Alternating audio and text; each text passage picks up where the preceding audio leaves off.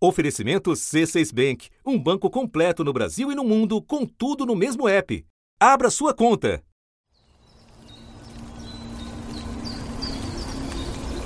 A fumaça que sai da floresta chamou a atenção do mundo e virou crise internacional. Right now, the Amazon rainforest is being consumed by fire. question de l'incendie qui ravage en ce moment l'Amazonie. internacional. Este era o assunto no episódio de estreia há exatos dois anos. Desde então, a devastação escalou. O desmatamento ainda está num patamar muito alto e avança principalmente nas chamadas florestas públicas não destinadas, onde estados e a União ainda não determinaram a finalidade delas.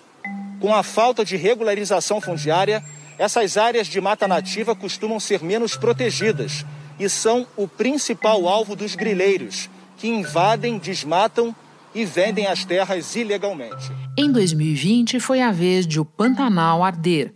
Ali, ó. Onde o fogo está cegando. Onde nós tentamos de tudo para segurar. Eu acabei de encontrar um veado morto, macaco morto. A falta de água, principalmente. A gente viu mais, não só arara.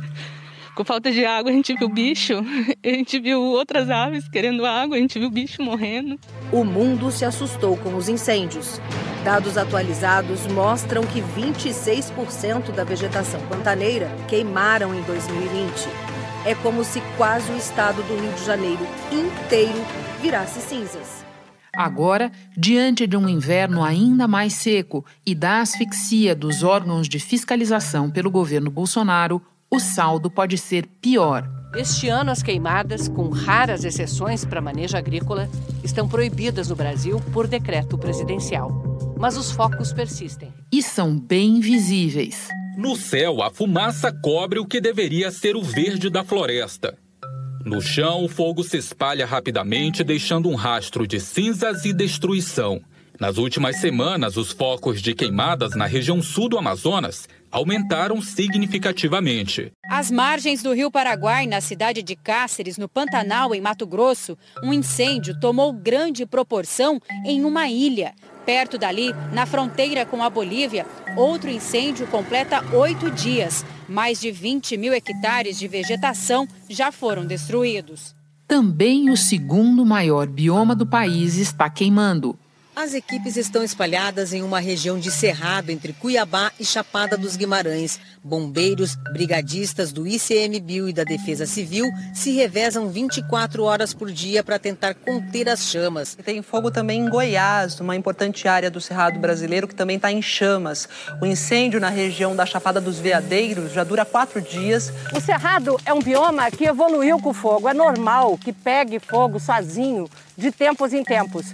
Só que tantos focos de fogo ao mesmo tempo e com tanta frequência, só com um novo componente: a introdução da ação humana.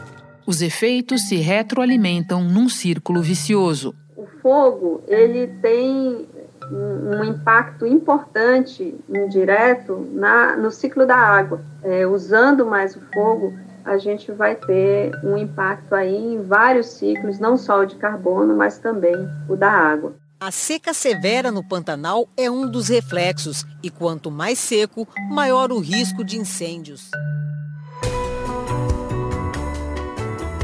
Da redação do G1, eu sou Renata Loprete e o assunto hoje é a espiral de destruição do meio ambiente no Brasil. No dia em que este podcast completa dois anos, voltamos ao nosso tema inaugural, cada vez mais urgente: queimadas, desmatamento e perda de biodiversidade. O entrevistado neste episódio viu e vê tudo isso de perto. É o premiado fotógrafo Araquém Alcântara, que já publicou 58 livros e registrou todos os parques nacionais do país. Quinta-feira, 26 de agosto. Para quem eu vou basicamente aqui tentar puxar o fio da tua memória de cinco décadas fotografando o Brasil e vendo de perto várias transformações e ameaças à nossa biodiversidade. O que é que mais mudou? Onde mais mudou nesses anos todos? O que era antes e que já não é mais, Araquém? O que nesses 50 anos de andanças pelo Brasil como um fotógrafo viajante, o que mais me, me impressiona é o vertiginoso processo de desertificação, não só da Amazônia, mas de todos os outros biomas brasileiros. Com clima de deserto, com a umidade do ar abaixo dos 20% e sem previsão de quando vai chover, meteorologistas afirmam que essa deve ser a pior estiagem dos últimos 30 anos no Pantanal. Olha o exemplo da Mata Atlântica. O bioma foi sendo sufocado pela ocupação do homem. O Ministério do Meio Ambiente diz que restam 30% da mata original. Os ambientalistas falam que não é nem a metade disso. Está no Cerrado área de maior expansão da agropecuária do país. É o bioma que teve a maior área queimada. Junto com a Amazônia, tem 85% do total do território brasileiro atingido pelo fogo. E o que me deixa extremamente revoltado e o que me faz andar mais ainda é a incapacidade que os brasileiros têm de entender a importância do seu maior patrimônio, que são as florestas. Eu imagino que quando você começou, sustentabilidade era uma palavra que não existia. Pouca gente é, conhecia. Até o linguajar mudou nesse período, né, Araquém? Ecologia era uma palavra para letrados. No início dos 70, a Amazônia ainda estava praticamente virgem. A, a palavra de ordem era desenvolvimento a qualquer custo, mas eu tive, eu segui uma máxima meio intuitiva, menino meio, meio não, inteiro, ripão, com a câmera na mão, uma ideia na cabeça. Eu segui uma máxima de como é que eu posso, eu para capturar, para captar o caráter do meu povo, eu tenho que estar perto dele eu tenho que andar. E aí eu comecei a andar. Dos, ali, primeiro, pro, tomando chuva ácida no Lombo, no rico Vale da Morte, ali em Cubatão. A Vila Paris, o lugar mais poluído do mundo.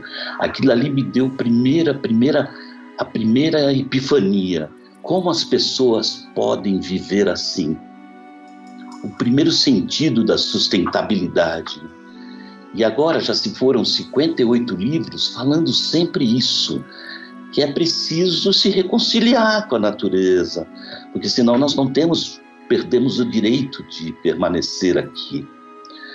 E depois crianças sem cérebro, a anencefalia, toda a miséria, nenhuma prosperidade que eu via. Eu só via nomes bonitos assim na Amazônia, Castelo dos Sonhos, Novo Progresso, mas nenhuma prosperidade.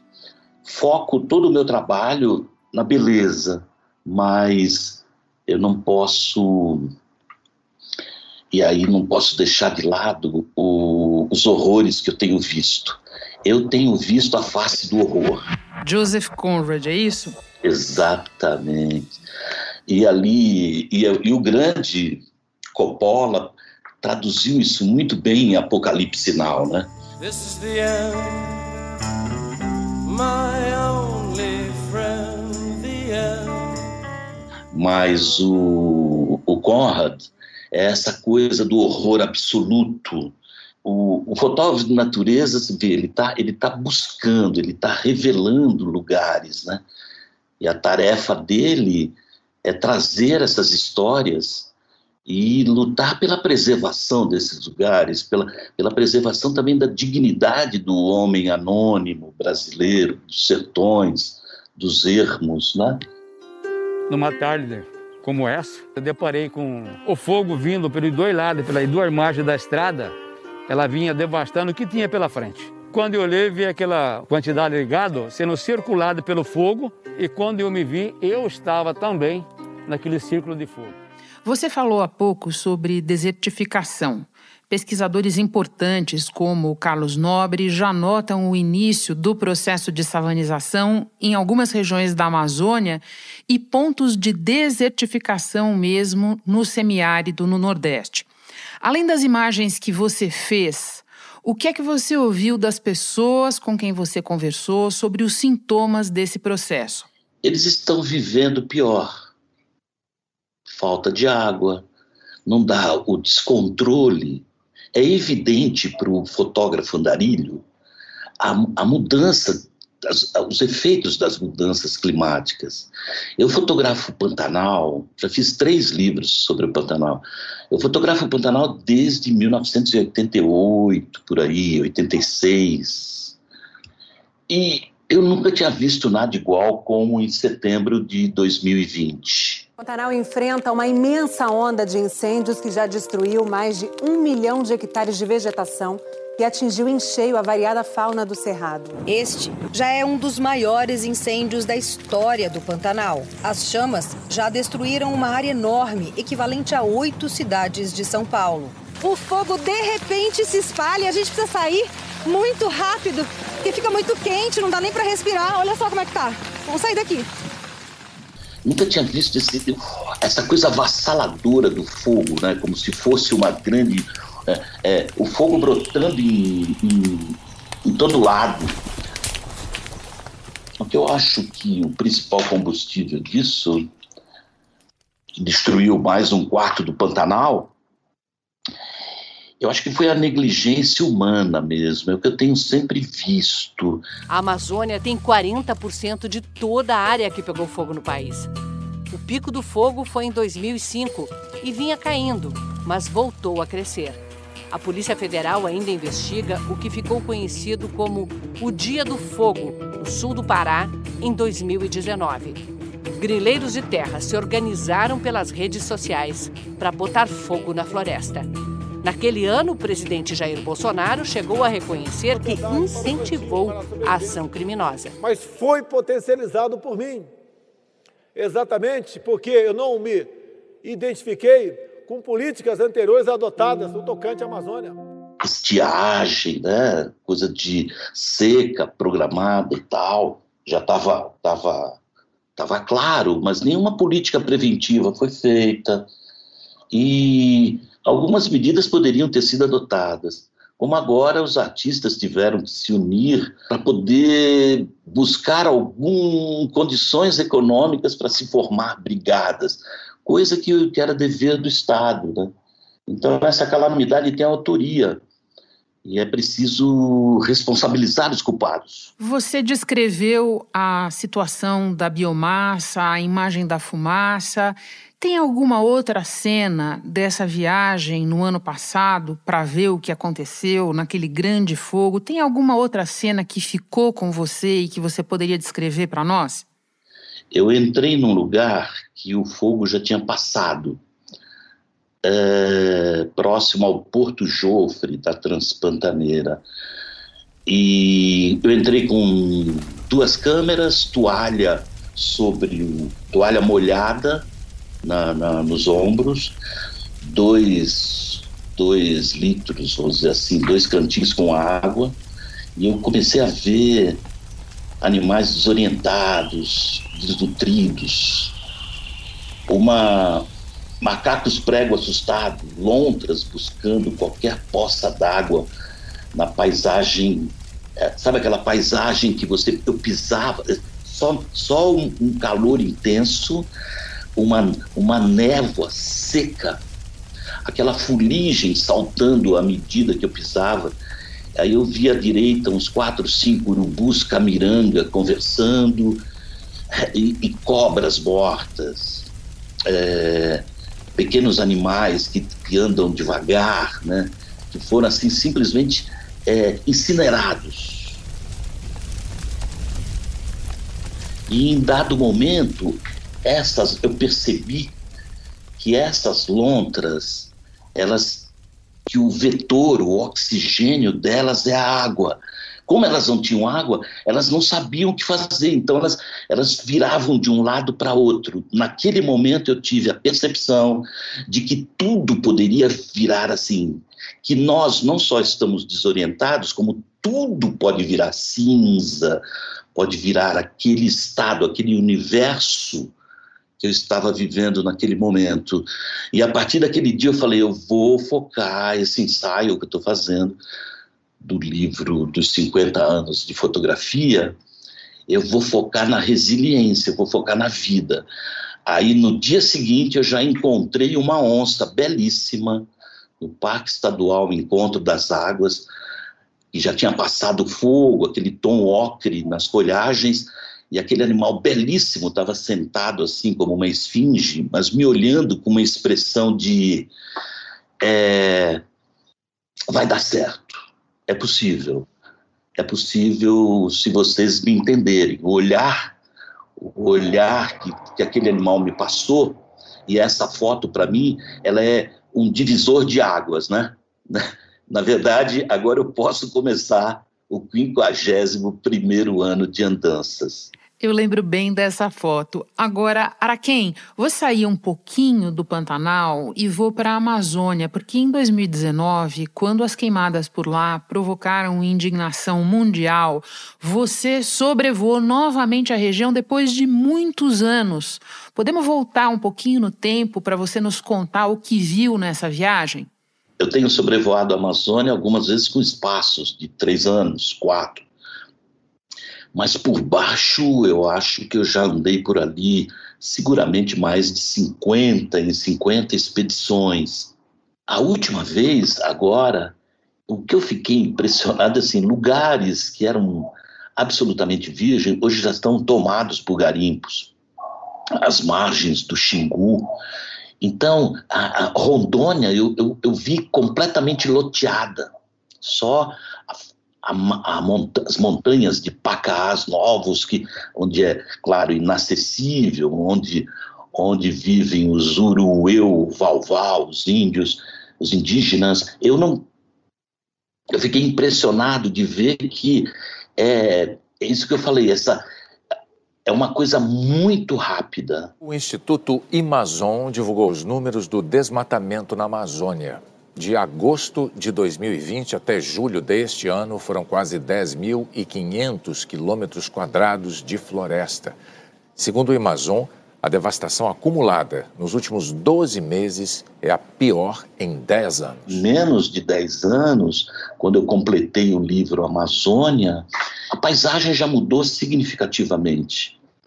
O asfaltamento da BR-163, a, a própria, os silos, aquela quantidade de silos de exportação de soja em Santarém, me fez demonstrar que é muito difícil se não houver o engajamento da opinião pública mundial, vai ser muito, muito, muito difícil é, manter a floresta em pé. Do arco de desmatamento, na parte de baixo, norte de Mato Grosso, o que se percebe é que já dá para perceber, né, e os cientistas estão aí é, confirmando que já está produzindo, já tá, a Amazônia já começa a produzir menos chuva. O governo federal reconheceu uma relevante piora nas condições hídricas aqui do país e estuda então novas medidas de redução do consumo e de energia elétrica, né, para evitar um apagão.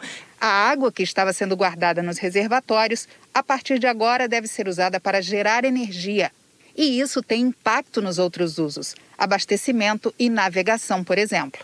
É a situação hídrica mais grave dos últimos 91 anos. Esse é o processo de sequestrar menos carbono do que emite. E esse é o efeito, esse é o efeito que que, que, que, os cientistas já estavam alertando há muito tempo. Agora chegou esse momento. Os cientistas sobrevoaram várias regiões da Amazônia medindo a quantidade de gás carbônico na região. E a conclusão é que hoje a floresta libera mais carbono do que consegue absorver. Com o desmatamento e as queimadas, a Amazônia está jogando por ano 870 milhões de toneladas de gás carbônico na atmosfera, o que acelera as mudanças climáticas em todo o planeta. Então a, a COP26 é decisiva para o que o, o, o Darcy Ribeiro, o grande Darcy Ribeiro, já tinha dito há 20 anos atrás. Só o engajamento da opinião pública mundial, junto com a, a força dos, do, do, do, de ambientalistas aqui no Brasil, de pensadores, de intelectuais, de gente que entende a importância da Amazônia, vai ser possível manter essa floresta em pé. É preciso imediatamente ter uma moratória, sabe? Parece utopia, mas é possível. É preciso parar de cortar madeira nesse nível, nesse, nesse modo. Precisa ter regularização fundiária.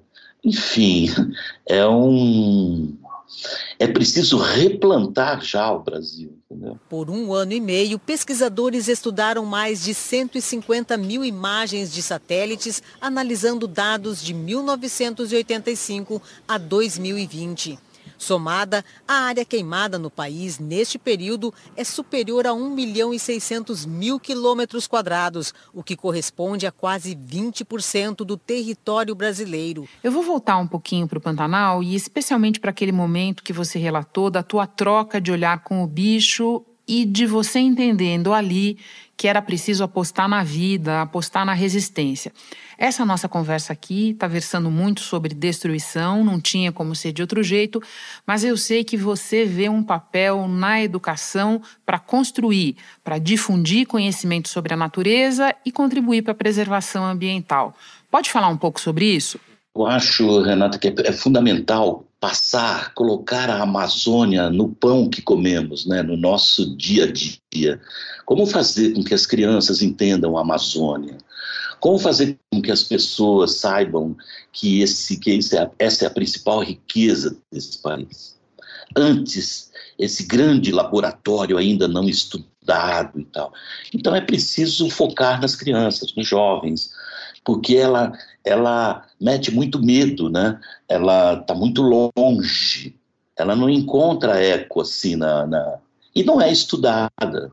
É como se fosse uma coisa que está lá longe, mas só que lá moram 25 milhões de amazônidas que precisam de um novo, um novo modelo de desenvolvimento, precisam, sabe, uma, precisam a, a, a preservação da floresta em pé passa pelo Amazônida. Precisamos conhecer esses Amazônidas. E nada como a educação ambiental, como a educação nas escolas. Mas é preciso implantar isso imediatamente.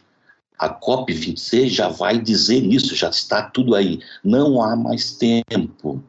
E para mitigar os efeitos do aquecimento global, é preciso essa união de, de, de, de esforços. Evidentemente, né, Renata? É preciso ter uma, um respaldo de ações do Estado, o que não está acontecendo.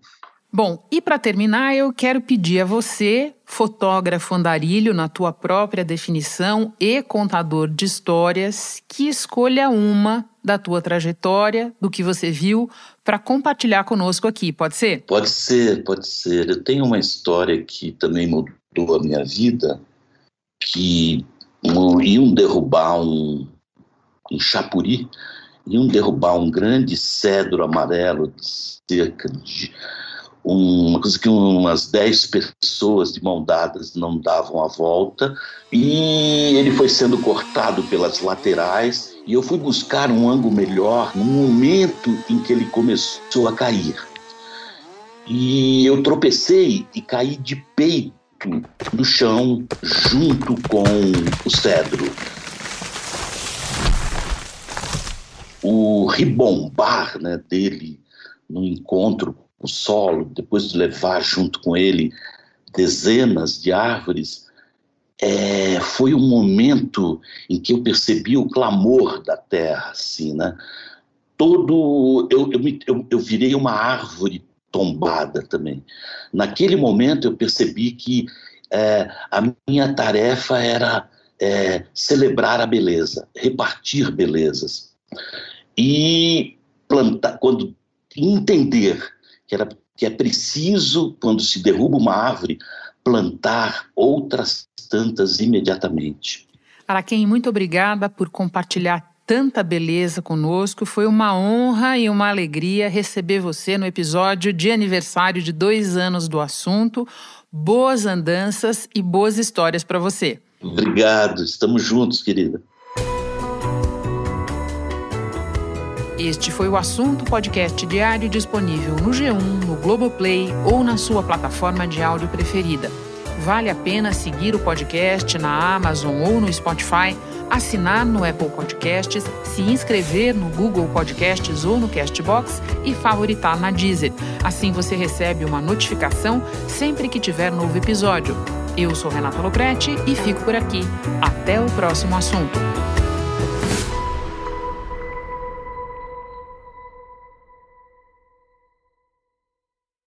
Você no topo da experiência financeira que um banco pode oferecer. Escolha um banco completo no Brasil e em qualquer lugar do mundo. Abra sua conta no C6 Bank.